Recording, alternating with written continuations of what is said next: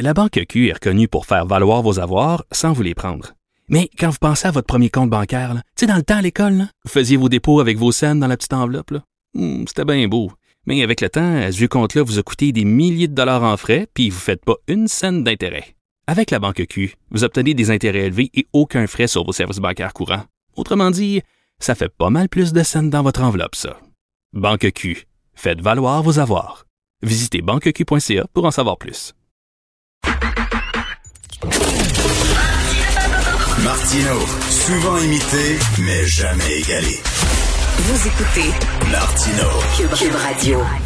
Alors, tous les lundis, nous parlons avec l'essayiste et journaliste Jérôme Blanchet-Gravel. Salut, Jérôme. Écoute, euh, je t'ai- lu sur Facebook, t'es tanné qu'on qu'on traite là, les gens qui remettent en question la gestion de la crise de COVID de Covidio. Mais il y en a une gang de coucous quand même là-dedans, faut le dire. là, les conspirationnistes, les complotistes, c'est des Covidios, là. Ben, écoutez, c'est- c'est compliqué, mais euh, mais oui, des deux côtés, en fait, je trouve qu'il y a une radicalisation euh, des deux des deux camps. Je dois dire, j'essaie de me positionner au milieu parce que il- le dialogue euh, semble impossible. Mais comment dire, euh, c'est- tellement dommage parce que les leaders de ce mouvement-là, effectivement, sont tellement déconnectés finalement de la réalité, puis leur discours est tellement ésotérique. Puis là, il y a une nouvelle vidéo qui circule là d'une d'une, euh, d'une femme à Sainte-Justine qui Ben oui. qu'il y a un complot, puis c'est ridicule la vidéo parce que au début euh, c'est c'est- c'est effectivement des gens comme Stéphane Blais qui la partagent, puis ces gens-là remettent en question effectivement l'existence de la pandémie, mais la fille termine son vidéo en disant qu'elle craint finalement d'être contaminée par le virus. Donc tu dis, Mais oui. que vous pensez que le virus existe ou il n'existe pas? Donc euh, c'est une incohérence absolument flagrante dans, dans le, le fait de partager cette vidéo-là. Là. Tu vois qu'il y, y a un manque de cohérence euh, béant, c'est monumental. là. Euh, mais mais est-ce que c'est si compliqué au Québec? Euh, je veux dire, moi, je lis Causeur, par exemple. Tu lis Causeur, toi aussi, Richard. Oui. Puis à Causeur, ben, il y en a des discours intelligents euh, qui sont sceptiques par rapport à... euh, Pas nécessairement par rapport aux mesures comme telles, mais par rapport aux effets sur la socialité, puis sur la durée euh, de la, la, du- la- la durée de la tenue des mesures. Ben oui, il y a des intellectuels qui ont, écoute, Bernard-Henri Lévy qui a écrit un livre, là, le, ce virus qui rend fou, euh, c'est pas un coucou, c'est pas un, un conspirationniste, il y a, il y a des Ben non, questions philosophiques à se poser euh, euh, concernant une, une société qui serait à risque zéro, qui serait totalement aseptisée. Je peux Exact. comprendre, là, mais, mais tu sais, il y a quand même une gang de, de coucous qui ont, qui ont détourné euh, ce discours-là à leur fin, là.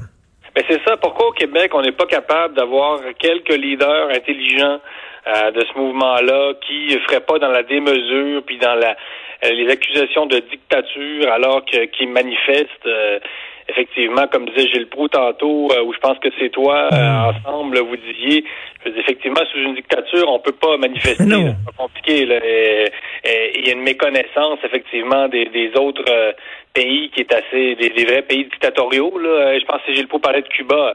Quiconque a voyagé un temps soit peu voit bien qu'au Mexique, euh, les journalistes sont assassinés euh, à tous les jours, là, ou du moins à toutes les semaines. Donc, fait, la liberté d'expression, de ce point de vue-là, se porte encore très bien au Québec. Là, ça, c'est, il n'y a aucun doute là-dessus. Mais pourquoi, dans la, dans la démesure, dans la démesure, pourquoi on n'est pas capable d'avoir quelques leaders au travers euh, qui font, euh, qui ont euh, qui sont capables d'avoir un discours qui est articulé et cohérent. Euh, Je, je trouve ça, moi, je trouve ça juste dommage euh, de voir ça parce que c'est, on voit que finalement le Québec n'est pas encore au niveau, quoi. C'est, c'est, c'est plate à dire là, mais Non, et pas, pas mature pour avoir euh, des Exactement, débats. mature, c'est des, ça, des- des- des débats respectueux d'un part, de part et d'autre. C'est pas demain qu'on verrait euh, des magazines de débats comme Causeur, comme Valeurs Actuelles, etc. ici au Québec. Écoute, tu veux me parler, Jérôme Blanchet-Gravel, euh, de de cette une femme qui était, euh, on a refusé son entrée au musée d'Orsay, un de mes musées préférés en France, parce que Ah ouais. finalement elle avait une trop grosse poitrine. C'est un peu ça, là. Oui, mais c'est ça, c'est la polémique. euh, Ça s'est produit euh, mardi dernier.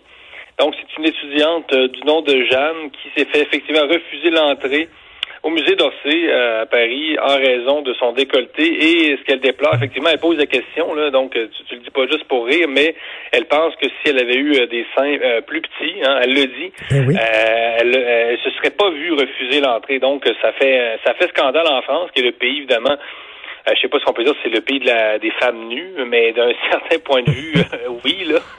je sais pas si, ben, en fait, il faut comprendre l'histoire de France. C'est un pays qui qui a beaucoup fait pour l'art, qui a beaucoup fait pour... Euh, ben oui, la sensualité, la, célébrer le corps des femmes et tout ça. Parce qu'elle a dit, après ça, je suis allé au musée et il y avait, parce qu'on m'a dit que mon décolleté était trop plongeant. Ben, elle a dit qu'elle a vu d'autres filles en décolleté, sauf qu'elles elles avaient des seins moins gros, ça paraissait moins... Elle, je uh-huh. m'excuse, sa craque de sein apparaissait beaucoup et on disait qu'elle était comme... Euh, comme Elle manquait de pudeur. Et là, tu dis, là, tu dis, attends une minute, c'est le discours des musulmans radicaux en disant, il faut que les femmes euh, cachent leur sexualité, il faut qu'elles fassent preuve de pudeur. Là, tu dis, les Français sont-ils en train d'avaler ce discours-là? Ben c'est ça la question que je me posais. Euh, on est vraiment, c'est vraiment le siècle du puritanisme. Ça, ça fait aucun doute. Mais la question après, on voit qu'on est dans une société de plus en plus puritaine où effectivement la pudeur revient à l'avant-plan. C'est assez impressionnant.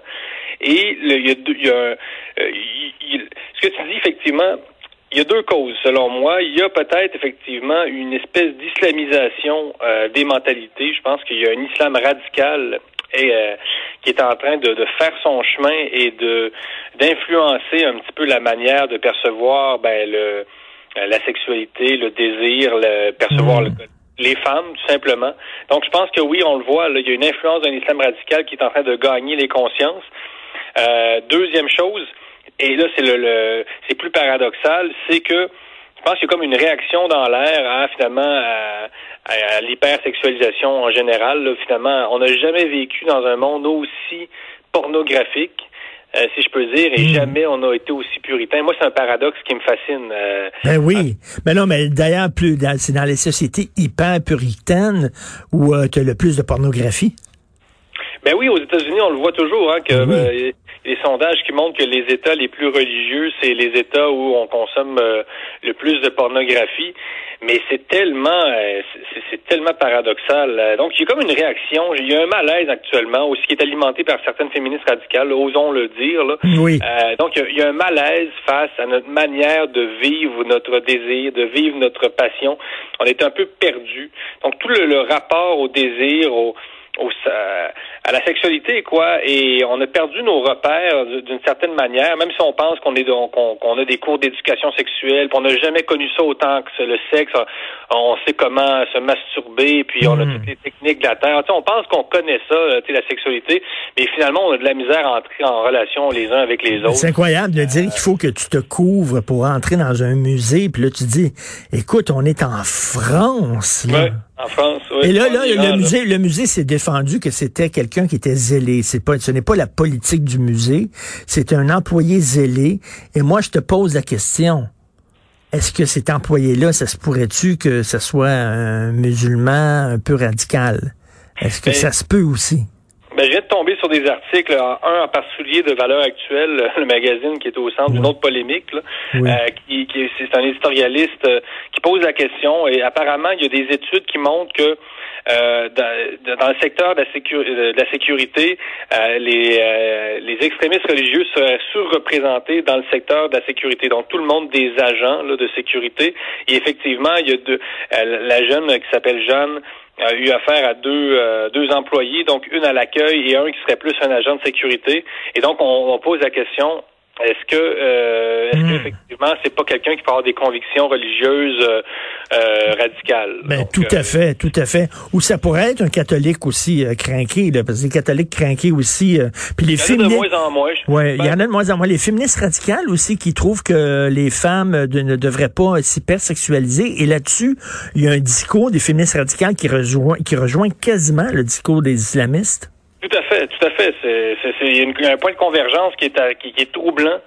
Euh, donc oui, les, les, féministes, certaines féministes radicales euh, puritaines hein, qui, qui, qui, rejoignent carrément les, les revendications islamistes dans, dans, dans leur approche euh, finalement où euh, on condamne tout ce qui est regard insistant. Là. Donc évidemment, il ne s'agit pas d'encourager les violences sexuelles, mais il y a des il y a des, des, jeunes, des, jeunes hommes effectivement qui, qui, ont de plus en plus peur d'entrer en contact avec des jeunes filles parce que parce que c'est mal vu. Donc mmh. ça fait l'affaire de, de, ces deux courants. de ces deux courants-là. Euh, concernant les catholiques, euh, Richard, euh, je pense que les catholiques ont, sont passés à autre chose. D'ailleurs, ça dépend quel catholique. pour l'anecdote, j'ai assisté à quelques messes en Amérique latine et quand on voit les gens arriver à, l'église en Amérique latine, là, les, catholiques sont pas dans le puritanisme. Là. Il, y a, des jeunes femmes qui rentrent à l'église mmh de manière très, très décontractée.